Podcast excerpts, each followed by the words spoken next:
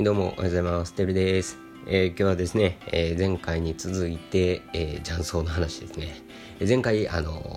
ー、フリーマージャンに従業員が入るっていうところまでお話したんですけど、まあ、その次続きからね、まあ、ちょっとお話ししたいなと思っております。で、えー、従業員が入って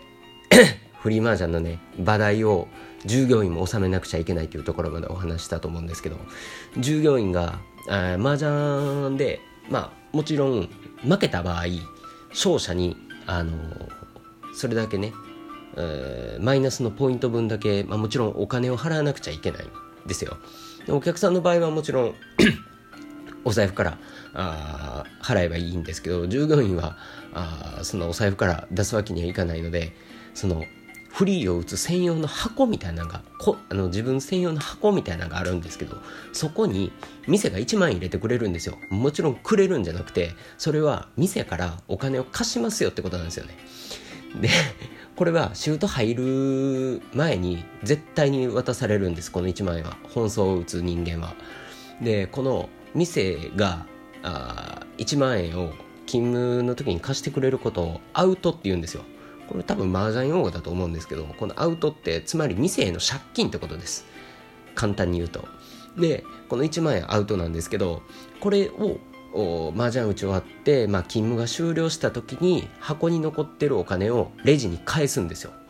でこれが1万円より超えてたらこれもう麻雀買ったってことになるんでもう黒です。これは。黒字です。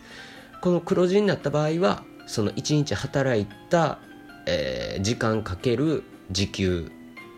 ですね。プラスその黒になった金額がもらえます。これが雀荘のうん唯一って言ったらおかしいけど、まあ、数少ないいいところ。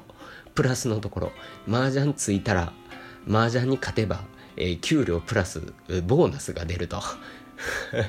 まああそんな感じなんです。でまああ箱を最後勤務が終わってレジに返す時に1万円より下の場合例えば残ってる額が5000円やったとしましょう。ってことはまあ麻雀で5000円負けたってことになりますよね。この5000円どうなるかっていうとこれも当然自腹です、えー、だから時給がね例えばまあ8時間働いたとして、まあ、時給が900円のお店やとしたら7200円じゃないですか日当、まあ、そこで麻雀5000円負けてるんでもうその日の日当が2200円になるんですよ。時給で言ったら8時間働いてるんで300円切ります。そんな世界です。恐ろしい。麻雀で負けたら給料が減らされるんですよ。で勝てば給料プラス給料にプラスしてまあもらえるというような多分日本で唯一無二じゃない？このアルバイトは。大体入った分は絶対もらえるよね。まあコンビニとか飲食店とか教育とかもう他何でも派遣のバイトとか。ね。いやこれがねあの本当に雀荘知らない人に話したらすんごいびっくりされるんですけどこれはもう雀荘界では当たり前の話。でねこれタチ悪いのが1日調子悪い時って1万円の負けで済まないんですよ。で箱に1万円がなくなったら店が1万円スッと置きに来てくれるんです。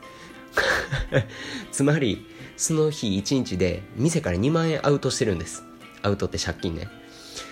でもし退勤退勤する時にレジに箱返す時にその箱の中身が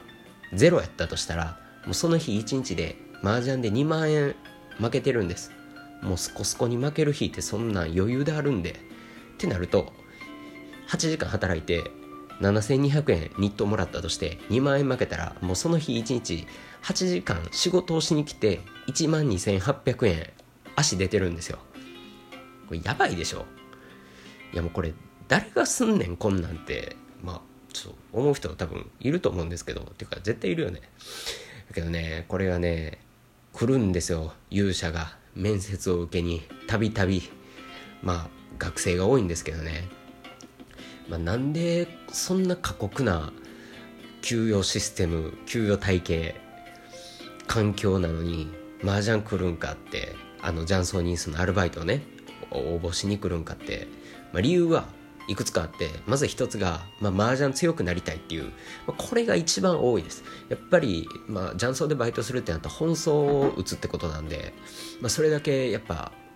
はい触る時間が増えるんでね、まあ、嫌が王でも上手くなるやろうっていう期待を抱いて入ってくる、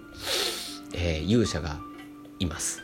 でまああ2つ目がもう麻雀が本当に好きでその本草とか本草打ってその負けたらアウトがあるとかそういうのは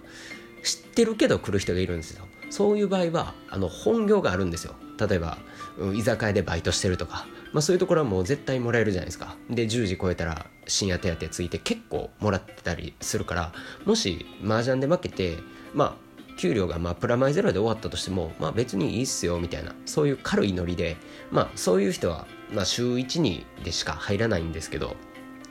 まあ、そういう人たちです。であのー、入っ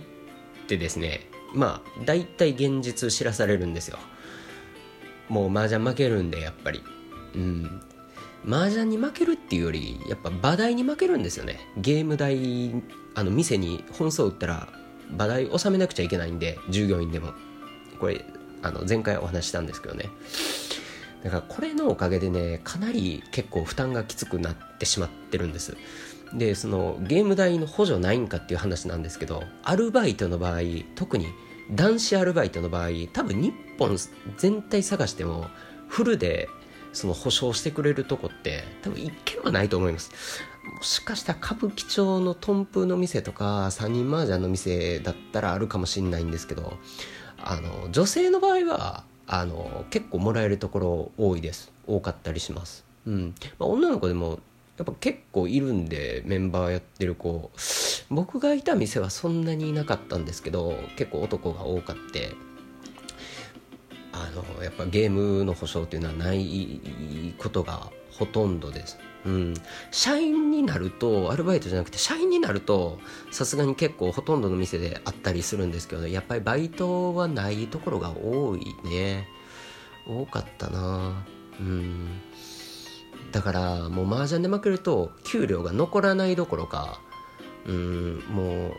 雀荘って 1, 1回入ると8時間以上がもう絶対基本。僕がいた店は8時間があったんですけど8時間ないところもあってもう12時間固定みたいな。1日12時間労働って思うかもしれないですけどメンバーやったらできるんですよ。麻雀が好きやから。麻雀売ってるうちは時間あっちゅう間に過ぎるんでなんかあんま苦じゃないんですよね売ってる時。まあ負けてる時辛いですけどね。うん。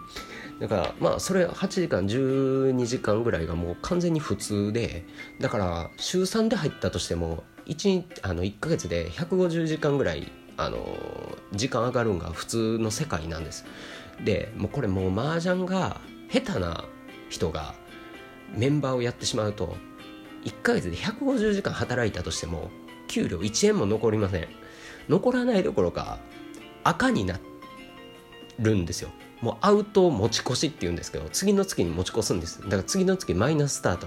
まあ、そういう子たちがもう初めのうちに経験してしまうともうどうなるかというと飛びます。もうフライアウェイします。もうどっか遠くへ飛んでいきます。でも連絡つかんと、まあ、そのままもうおさらばっていう感じ。まあ、これも飛ぶってね、まあ、コンビニとか他のバイトでも結構あるあると思うんですよ。もう大学生、まあ、もう責任感ないんでね言うたら、まあ、僕もちょっとしたことあるんであんまり人のこと言えないんですけど。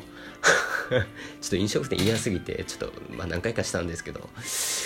ああのねやっぱり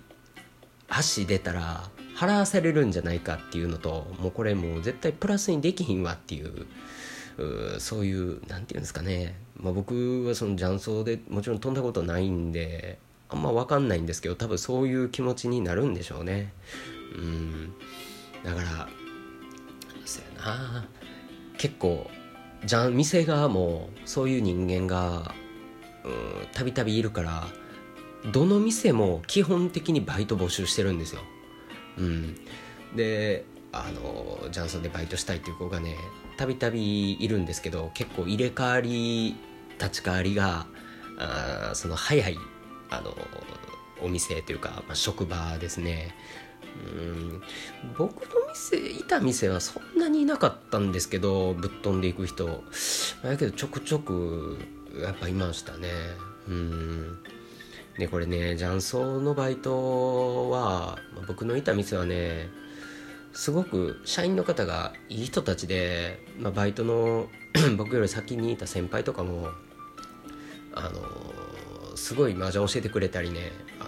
のシュート終わったら遊び連れてってくれたりしてすんごい居心地よかったんですよ。だから結構多い時は集合で入ったりしてて大学5年目とかも基本的にバイトしか、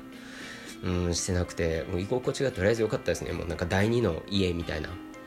うん、休みの日までうちに行ったりしてた時ありました。客打ちっつって、うん、もう私服で普通に打つんですよね。いやもういい経験ではあったしすごいメンバーやったおかげで麻雀上手くなったんですけど、まあ、これからやろうとしてる人はうん多分これねのめり込むなって言っても無理な話なんですよね。麻雀が面白すぎるしそこでなお社員とか他のバイトの人たちが周りがすごいいい人たちだったらどっぷり使ってしまってもうマジで大学行けへんくなっちゃうよ。僕の二の舞にならないように。まああのね身内で打ってるだけでは成長せえへんし、まあ、フリー打ったら間違いなく上達スピード上がるんですけど。うんこの辺りは難しいとこですね。なんかすんげえ懐かしくなってきた。うん麻雀したいな天をやるかうんこれぐらいにしときましょうまあ、ざっくりでしたけどね、まあ、麻、雀相バイトは結構闇が深いところでした。っていうお話ですね。はい。えー、ご清聴ありがとうございました。えー、またお会いしましょう。